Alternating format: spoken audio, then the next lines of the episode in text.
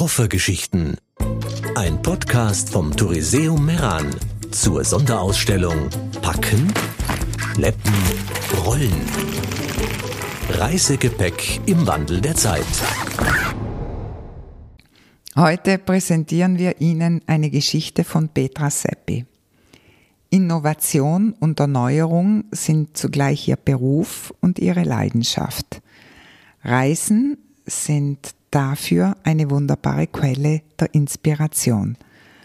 Noch interessanter als ihre eigenen Reisegeschichten sind aber die Weltreisen ihres Urgroßonkels Erzabt Dr. Petrus Klutz. Kuli, sein Reisekoffer, erzählt nicht nur eine Reise, sondern die Geschichte einer ganzen Epoche.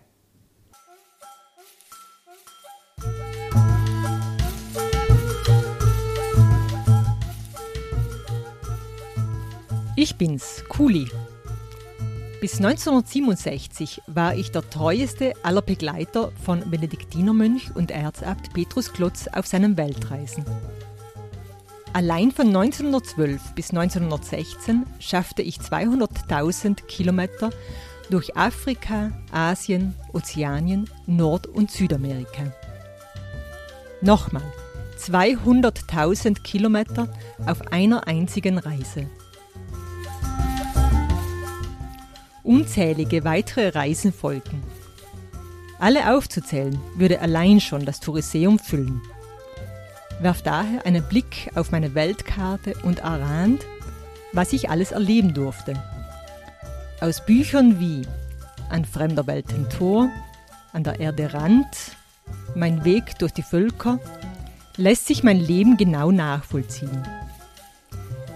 Denn mein Herr Petrus war nicht nur außerordentlich reiselustig und wissbegierig.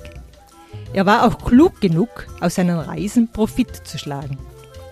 Verlage finanzierten seine ausgiebigen Fahrten und so lassen sich unsere Erlebnisse in Zeitungsberichten und Büchern nachlesen.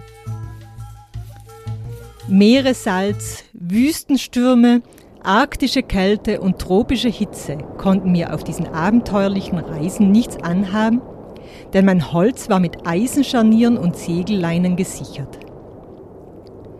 Das Schönste an den Reisen waren Petrus Begegnungen mit den Menschen.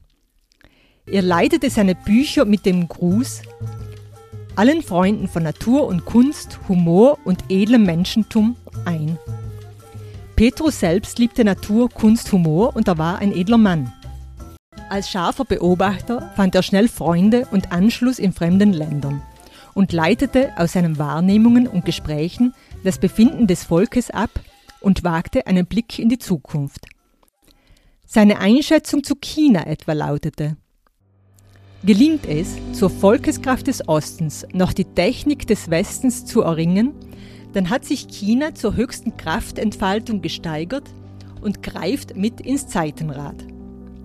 Damals 1940 war China an einem Tiefpunkt seiner Geschichte und keiner konnte die spätere Entwicklung erahnen. Heute natürlich wissen wir, zu was China fähig ist.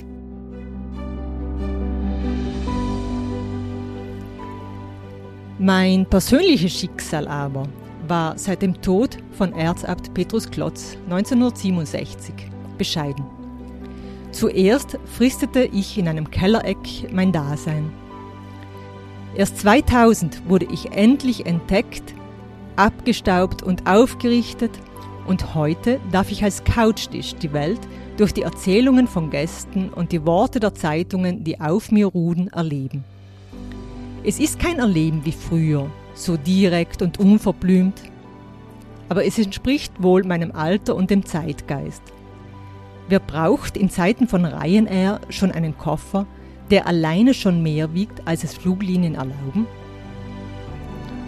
Weil es mein Herz so rührt, verrate ich euch zum Schluss etwas ganz Persönliches. Petrus hatte einen Lieblingsplatz. Wann immer es seine Pläne erlaubten, kam er an seinen Geburtsort Kaltern zurück, spazierte Richtung Altenburg und blickte zum Kalterer See.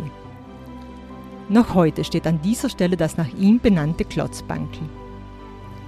Auf diesen Spaziergängen durfte ich nie mit Petrus mit. Doch heute, in meinen alten Tagen, stehe auch ich an einem Ort, von dem aus ich die Tages- und Jahreszeiten am Kalterer See beobachten darf. So nehme ich meinen über 50 Jahre währenden Lockdown mit Gelassenheit an und danke Erzabt Petrus Klotz für all die Erlebnisse, die mir keiner mehr nehmen kann.